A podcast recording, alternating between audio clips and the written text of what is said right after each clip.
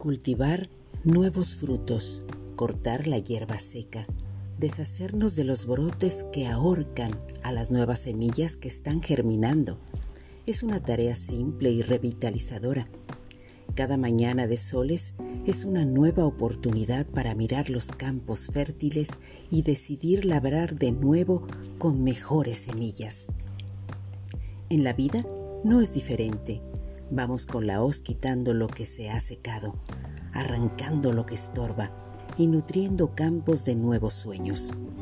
Cada momento es una nueva oportunidad para mirar con esperanza todo lo que hemos cultivado y permitido crecer con alegría y firmeza. Vendrá el invierno y nos pondrá nuevos retos, ahí donde los campos no se nutrieron y lo que estaba en ellos muere.